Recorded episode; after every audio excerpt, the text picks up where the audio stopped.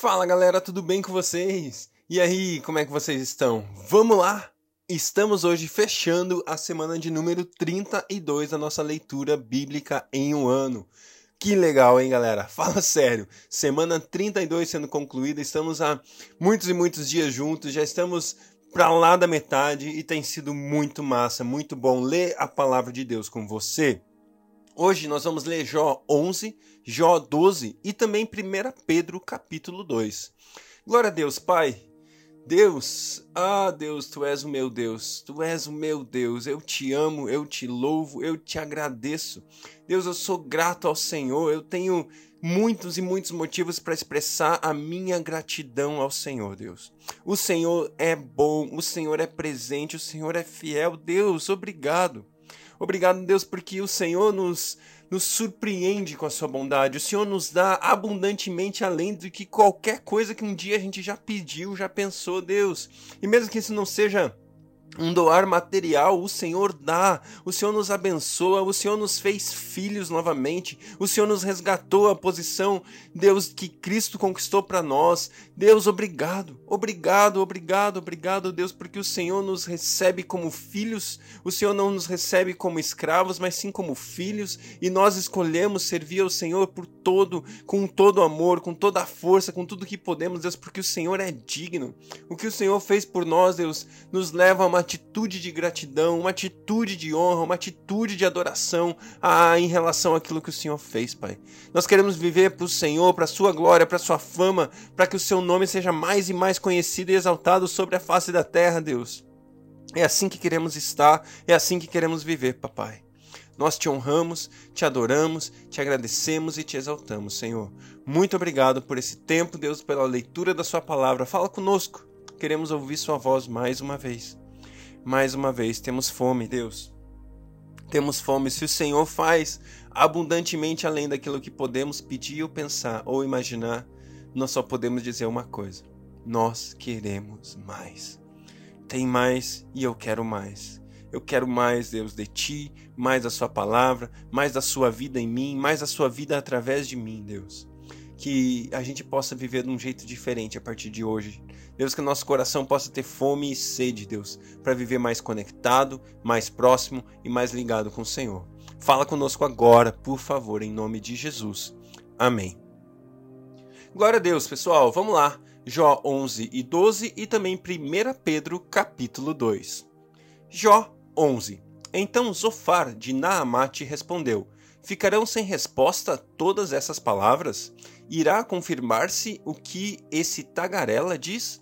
Sua conversa tola calará os homens? Ninguém o repreenderá por sua zombaria? Você diz a Deus: A doutrina que eu aceito é perfeita e sou puro aos teus olhos. Ah, se Deus falasse com você, se contra você abrisse os lábios e revelasse os segredos da sabedoria, pois a verdadeira sabedoria é complexa. Fique sabendo que Deus esqueceu alguns dos seus pecados. Você consegue perscrutar os segredos de Deus? pode sondar os limites do Todo-Poderoso são mais altos que os céus. O que você poderá fazer? São mais profundos que as profundezas. O que você poderá saber? Seu comprimento é maior do que a terra, e sua largura é maior do que o mar. Se ele ordena uma prisão e convoca o tribunal, quem poderá opor-se? Pois ele não identifica os enganadores e não reconhece a iniquidade logo que a vê? Mas o tolo só será sábio quando a cria do jumento selvagem nascer homem. Contudo, se você lhe consagrar o coração e estender as mãos para ele, se afastar das mãos o pecado e não permitir que a maldade habite em sua tenda, então você levantará o rosto sem envergonhar-se, será firme e, e destemido.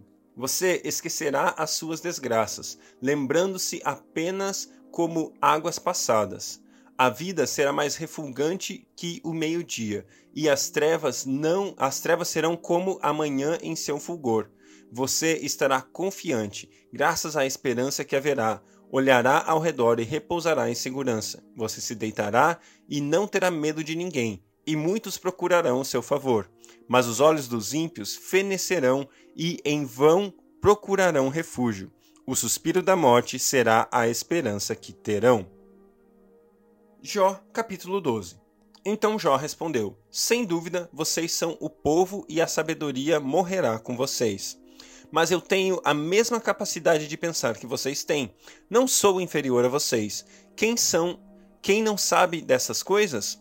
Tornei-me objeto de riso para os meus amigos. Logo eu, que clamava a Deus e ele me respondia. Eu, íntegro e irrepreensível, um mero objeto de riso. Quem está bem despreza a desgraça, o destino daqueles cujos pés escorregam. As tendas dos, sa dos saqueadores não sofrem perturbação, e aqueles que provocam a Deus estão seguros, aqueles que transportam o seu Deus em suas mãos. Pergunte, porém, aos animais, e eles o ensinarão, ou às aves do céu, e elas contarão a você. Fale com a terra, e ela o instruirá. Deixe que os peixes do mar o informem. Quem de todos eles ignora que a mão do Senhor fez isso? Em sua mão está a vida de cada criatura e o fôlego de toda a humanidade. O ouvido não experimenta as palavras como a língua experimenta a comida? A sabedoria se acha entre os idosos? A vida longa traz entendimento? Deus é que é que tem sabedoria e poder. A ele pertencem o conselho e o entendimento. O que ele derruba não se pode reconstruir. Quem ele aprisiona, quem ele aprisiona, ninguém pode libertar. Se ele retém as águas, predomina a seca. Se ele as solta, devastam a terra.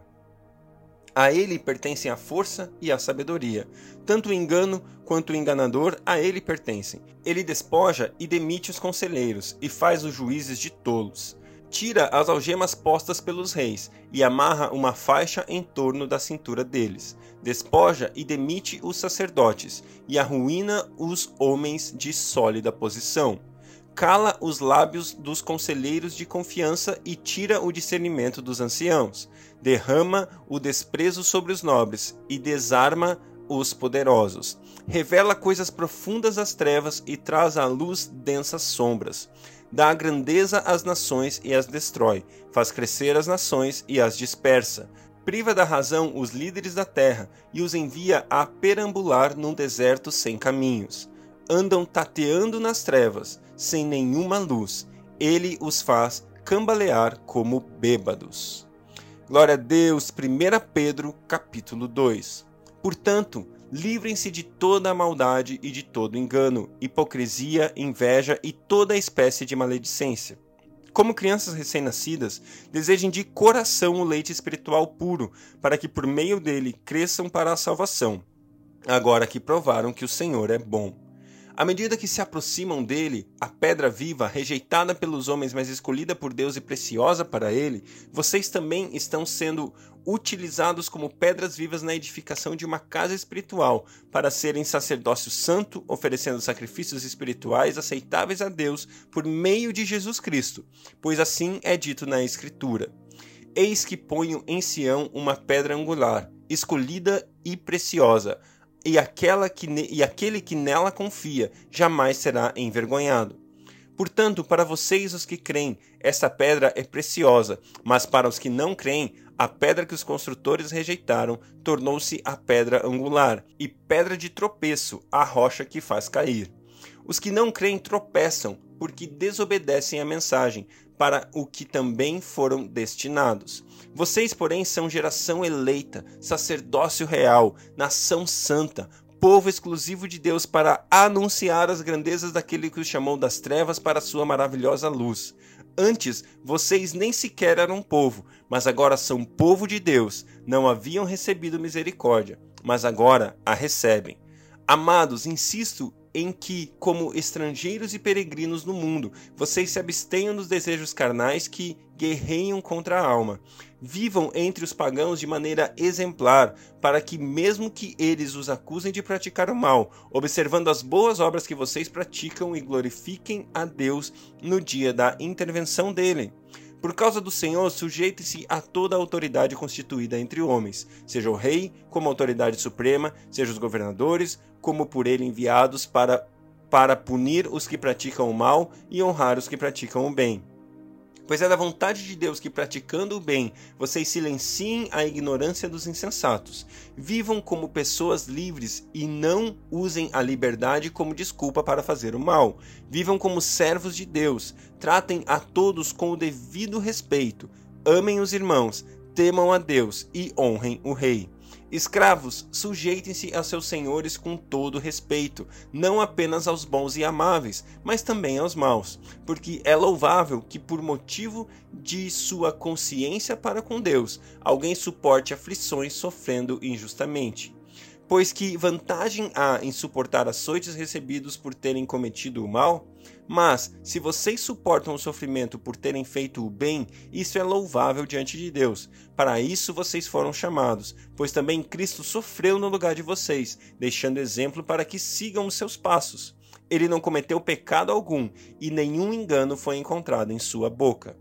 Quando insultado, não, revi... É, quando insultado, não revitava. Quando, sof... Quando sofria, não fazia ameaças, mas entregava-se àquele que julga com justiça. Ele mesmo levou em seu corpo os nossos pecados sobre o madeiro, a fim de que morrêssemos para os pecados e vivêssemos para a justiça. Por suas feridas vocês foram curados, pois vocês eram como ovelhas desgarradas, mas agora se converteram ao pastor e bispo das suas almas. Uau! Glória a Deus! Esse texto é lindo. Primeira coisa, ele destaca a nossa posição. Ele destaca aonde eu e você fomos colocados em Jesus Cristo. Nós, eu e você, você é geração eleita. Você foi eleito, você foi escolhido. Deus chamou você.